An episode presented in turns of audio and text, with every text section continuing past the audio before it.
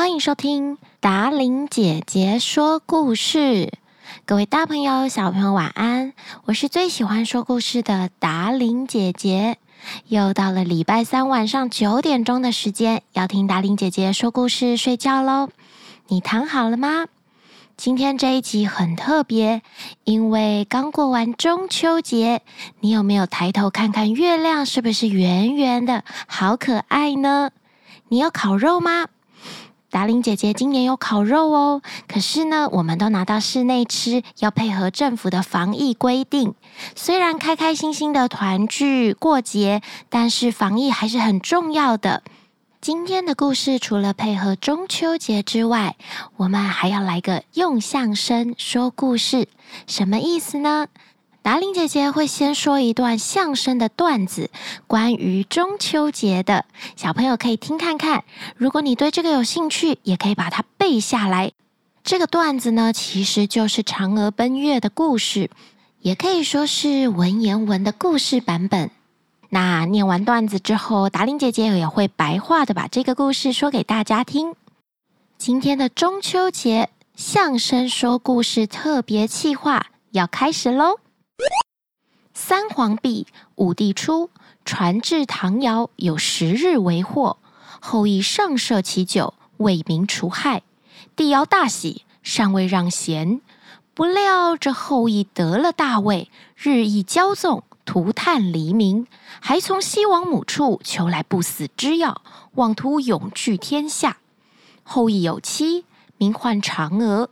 为断其不老长生，救百姓于水火倒悬，便窃取灵药，飞升月宫。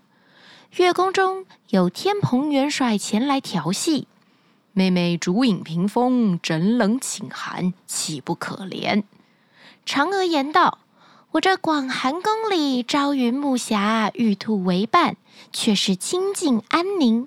反倒元帅来此聒噪，只怕祸在眼前。”那天蓬果真因此被贬下凡尘，化为猪八戒，历难取经。后人有诗赞之曰：“广寒宫中可怜人，一怒天蓬落凡尘。嫦娥不悔偷灵药，碧海青天自在心。”这个一分半钟的相声段子，其实已经说完了嫦娥奔月的故事哦。三皇毕，五帝出，到唐尧这个时候啊，有十颗太阳在天上。这个时候，百姓们都被照得全身好热好热，而且连他们种的食物啊、稻米啊、水果都被晒得干干的。水不够，太阳又有十颗，你们觉得这样的生活可以过下去吗？只有一颗太阳，现在的我们都需要开冷气了。古时候还没有冷气呢，所以所有所有的村民都过得非常非常痛苦。这个时候，出现了一位非常勇壮威武的年轻人，叫做后羿。他射箭的技术非常厉害，他射下了九个太阳，只留下了其中一个，继续为大家照耀大地。因此，大家都觉得后羿为民除害，让大家的生活恢复正常，农作物继续生长，而大家也不再会每天热得半死了。当时的皇帝非常的高兴，觉得后羿是个人才，决定要把自己的皇位让给他。没想到，后羿当上了皇帝之后，每天都吃香喝辣，只记得玩乐，而忘记了要为百姓们做些什么事情。百姓们的生活一天比一天更糟。除此之外，后羿还从西王母那边拿到了长生不死的药。他希望自己可以活得很久很久，永远成为这天下的王。后羿有一个妻子，叫做嫦娥。虽然她非常的爱自己的老公后羿，但是看到身为一国之主的后羿一点都不为百姓们着想，整天只知道吃喝玩乐，这样的坏君主要是长生不老，那天下会变成什么样子呢？嫦娥越想越担心，于是他决定要偷偷把后羿从西王母娘娘那边得到的长生不老药吃掉，这样他才可以拯救百姓们。于是嫦娥趁着一个夜晚，后羿不在的时候，偷偷的找到了这个灵药，把它吞下去。没想到，嫦娥的身体突然轻飘飘的起来，就这样，她飞到了月宫当中。从此以后，嫦娥就一个人住在月宫里生活了。有一个夜晚，天蓬元帅看到美丽的嫦娥一个人住在月宫里，于是爱开玩笑的天蓬元帅就前来跟嫦娥搭话：“妹妹，你一个人住在那么大的月宫里。”每天看着这些蜡烛，没人陪伴，多么的无聊啊！枕头也只有你一个人睡，寝宫如此的寒冷，你不是太可怜了吗？嫦娥听到天蓬元帅这样对她说，她听得出来，天蓬元帅也就是猪八戒正在调戏她。于是，聪明的嫦娥回答道。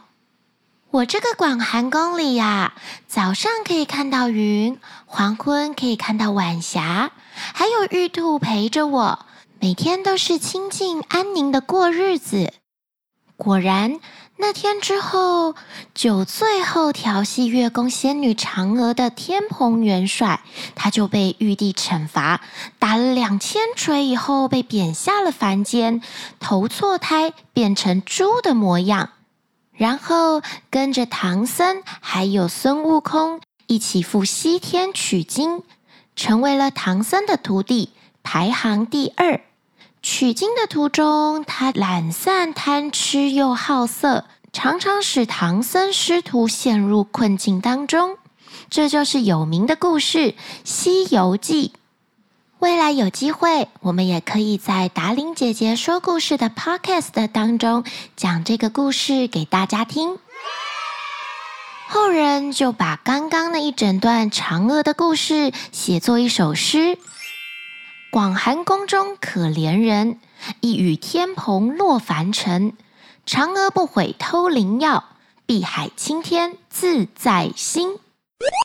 今天的用相声说故事好不好玩，有不有趣啊？喜欢曲艺的你可以把这四句诗背下来。中秋的时候，一边吃月饼、吃柚子，望着月亮，念出这四句诗，你就是小小文青喽。中秋节在每年的农历八月十五号，我们又叫它仲秋节、拜月节。女儿节或是团圆节，它也有一个名字叫做八月半。你记不记得在上一次的特别计划当中，七月半是哪个节呢？赶快回去听看看。所以现在我们知道七月半是哪一个节日，八月半又是哪一个节日了，对吧？说着嫦娥奔月故事的同时，达伶姐姐也发现，之前我在儿童台的时候也有演过《哈婆婆故事屋》里面的嫦娥奔月故事里的嫦娥，有没有小朋友看过呢？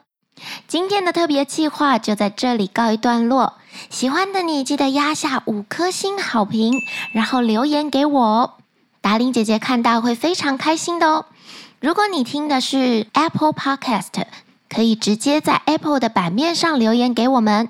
如果你听的是 Google 的 Podcast 或是 KKBox、Spotify，官方赖账号我们会留在下面的说明栏，也欢迎你加入我们的官方赖账号，会有达玲姐姐录音时候的花絮给你们看哦。最后还有一个最棒的管道，就是我的 Facebook 粉丝团泡芙达玲姐姐。欢迎爸爸妈妈、哥哥姐姐、弟弟妹妹都到上面可以跟达令姐姐互动，留言给我，我们就会把你们的留言念出来。所有的相关资讯都会在下方的说明栏哦。那我们下个故事再见了，祝大家中秋节快乐！其实中秋节的故事有非常非常多，除了今天说的嫦娥奔月之外，还有吴刚伐桂。玉兔捣药，玄宗游月，貂蝉拜月，好多好多的故事。月饼起义也是其中一个哦。记得要准时收听达伶姐姐说故事，就有机会听到比嫦娥奔月更美的传说故事哦。我们下个故事再见啦，晚安喽。